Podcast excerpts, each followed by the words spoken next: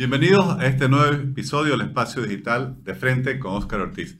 Hoy conversaremos con una de las expertas que trabaja en el desarrollo del ecosistema emprendedor en Bolivia, de la innovación y del ecosistema para las inversiones en estas nuevas iniciativas. Me refiero a la licenciada Lucía Casanova, quien estudió economía en la Universidad Católica Boliviana, tiene una maestría en economía para el desarrollo por la Universidad de Oxford y actualmente es gerente de desarrollo institucional y ecosistema de la Fundación Innovación en Empresariado Social, IES.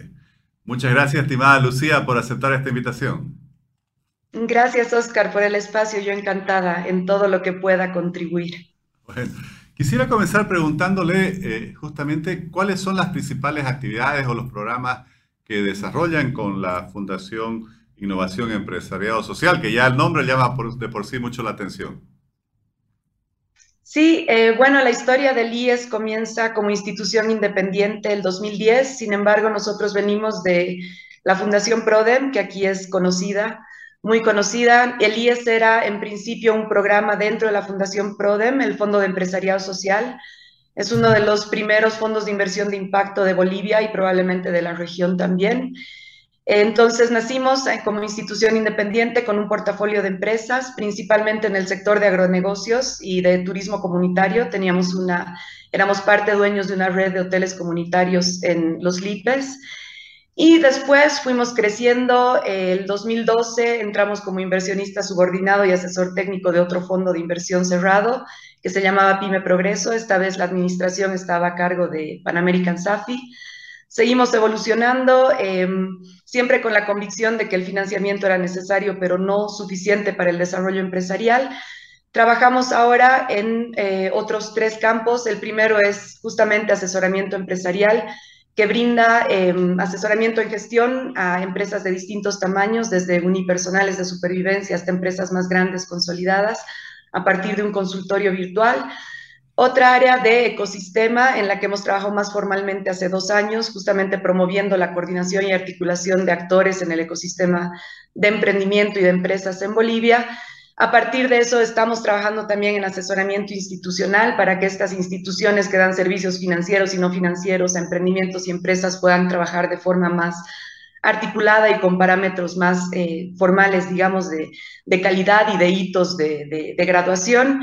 Y ahora tenemos el desafío de desarrollar el ecosistema de inversión de impacto en Bolivia. Bueno, interesantísimo y, muy amplio también el, espectro de las actividades que realizan. Quisiera comenzar pidiéndole que nos explique cuál ha sido eh, su experiencia con el desarrollo de los fondos de inversión en cuanto al financiamiento, que sabemos que siempre es una de las principales limitantes para el desarrollo de los nuevos emprendimientos. Sí, creo que la, la experiencia es amplia y creo que parte de lo que puedo compartir acá es lo que hemos desarrollado en dos estudios. El primero era el 2016, que lo desarrollamos en conjunto con las fundaciones Solidez, Fundapro, la Escuela de la Productividad y Competitividad de la Católica y ANDE, que es el Aspen Network of Development Entrepreneurs, que es una red global que justamente trabaja por el desarrollo empresarial. Em, Ahí queríamos ver cuáles eran los fondos de inversión en Bolivia y cuáles eran sus potencialidades, características comunes, a ver si podían emprender algunas acciones conjuntas.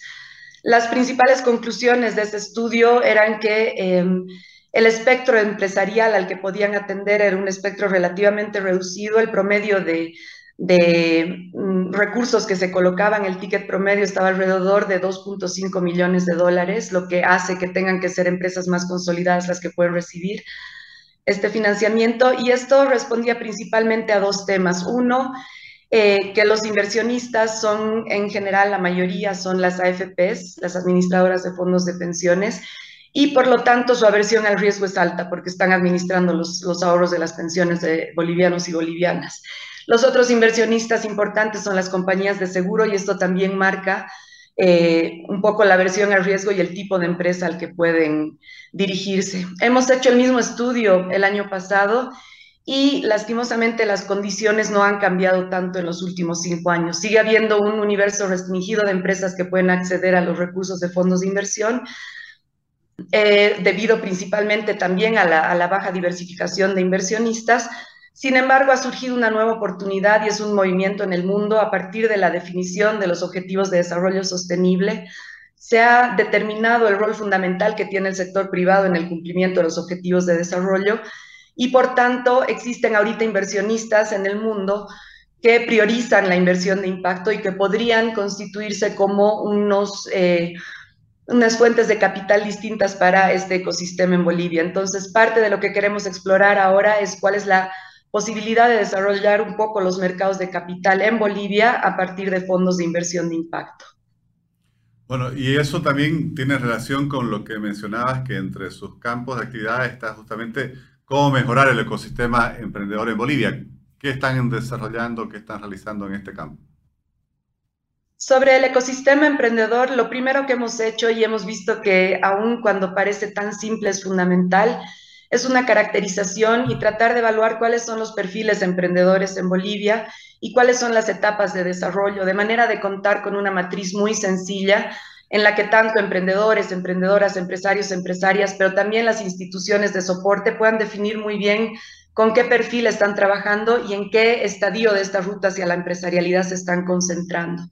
La idea de tener un lenguaje común eh, facilita un poco la conversación, por ejemplo, entre eh, procesos de preincubación, incubación, preaceleración, que hemos visto que es fundamental, aceleración y los que proveen ya servicios empresariales más especializados. Entonces, esa ha sido la primera tarea. Ahorita tenemos, eh, hemos trabajado con más de 65 instituciones del ecosistema boliviano que prestan servicios tanto financieros como no financieros. Hemos trabajado, y eso también es fundamental, con un grupo de emprendedores, emprendedoras, empresarios y empresarias, pues normalmente las instituciones de soporte se hablan entre ellas, pero no hay estos canales de comunicación con los directos beneficiarios del trabajo de estas instituciones. Y ahora hemos conformado eh, seis, siete mesas de trabajo con unas agendas específicas que han surgido de los mismos actores para poder ir caminando consecutivamente en la construcción y la consolidación de este ecosistema. Y conversábamos antes de, iniciar la entrevista y mencionabas algo que me pareció muy interesante, que han establecido consultorios empresariales. ¿Cuáles son los servicios que se prestan en estas áreas? Sí, esta es una de las áreas de trabajo eh, más relativamente nuevas de la Fundación, aunque ya tiene un par de años.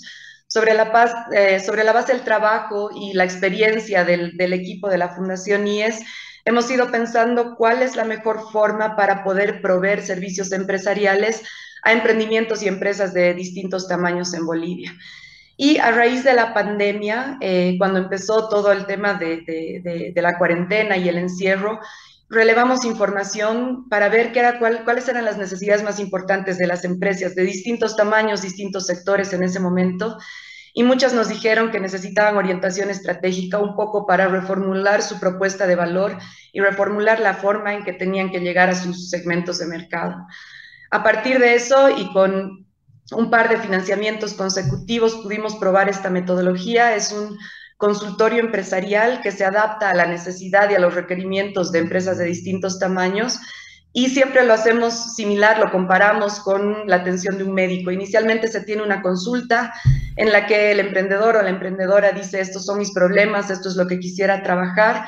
Se hace un diagnóstico eh, con el equipo de especialistas y después se ve si es que se lo deriva a eh, talento especializado, ya sea consejeros en, en temas legales, en temas de marketing digital, en temas administrativos financieros o si eh, en el caso de, manteniendo la, comparación, si se necesita una internación, eh, ya se deriva a un proceso más profundo de consultoría.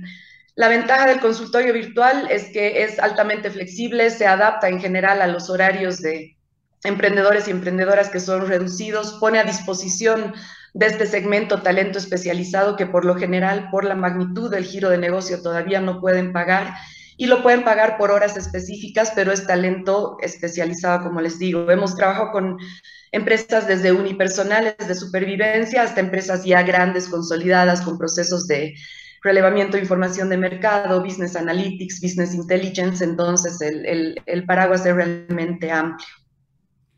Y Lucía, ¿quiénes pueden acercarse? Eh, ¿Cómo pueden hacerlo? ¿Dónde están establecidos? ¿En qué partes del país eh, están trabajando para que todos aquellos que nos siguen por las redes sociales y estuvieran interesados, son jóvenes emprendedores, puedan acercarse a ustedes?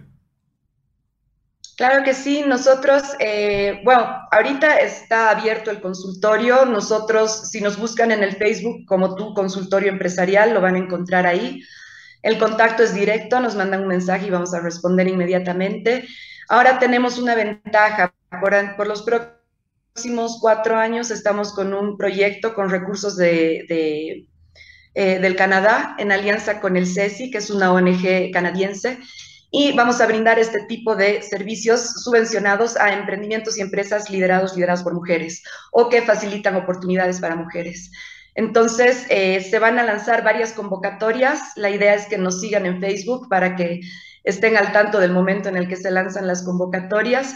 Y después el consultorio está abierto. Eh, nosotros como impulsores de desarrollo empresarial también nos manejamos como una pequeña empresa entonces buscamos que nuestros servicios sean sostenibles en el tiempo, por lo que lógicamente en función a si es una consulta o una consultoría, tenemos algunas eh, tarifas definidas. Sin embargo, está abierto a cualquier eh, emprendimiento o empresa que sí ya tenga alguna experiencia en el mercado y que ya haya podido iniciar sus ventas. Eso es lo que nosotros pedimos. No estamos en la etapa de ideación, prototipado y demás. Creo que hay otras instancias que ya resuelven eh, esas partes. Sin embargo, nosotros conocemos instituciones y podemos derivar si se acercan a nosotros también. Lucía, me parece interesantísimo y muy valioso lo que están haciendo. Desde este espacio digital tratamos siempre de, difundir tanto las nuevas iniciativas, los proyectos, pero también la labor que realizan entidades como ustedes para apoyar el desarrollo emprendedor de Bolivia. Te agradezco mucho por haber aceptado la invitación para participar en este espacio digital. No, encantada, Oscar. Mil gracias por el espacio. Eh, creo que estamos todos remando hacia el mismo norte.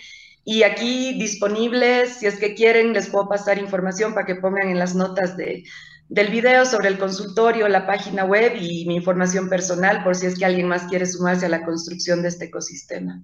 Perfecto, así lo haremos y más bien agradecemos esa predisposición y con todo gusto ayudaremos a difundir la información del contacto para todos aquellos que quieran aprovechar los beneficios que ustedes están brindando. Muchas gracias. Gracias, buenas tardes.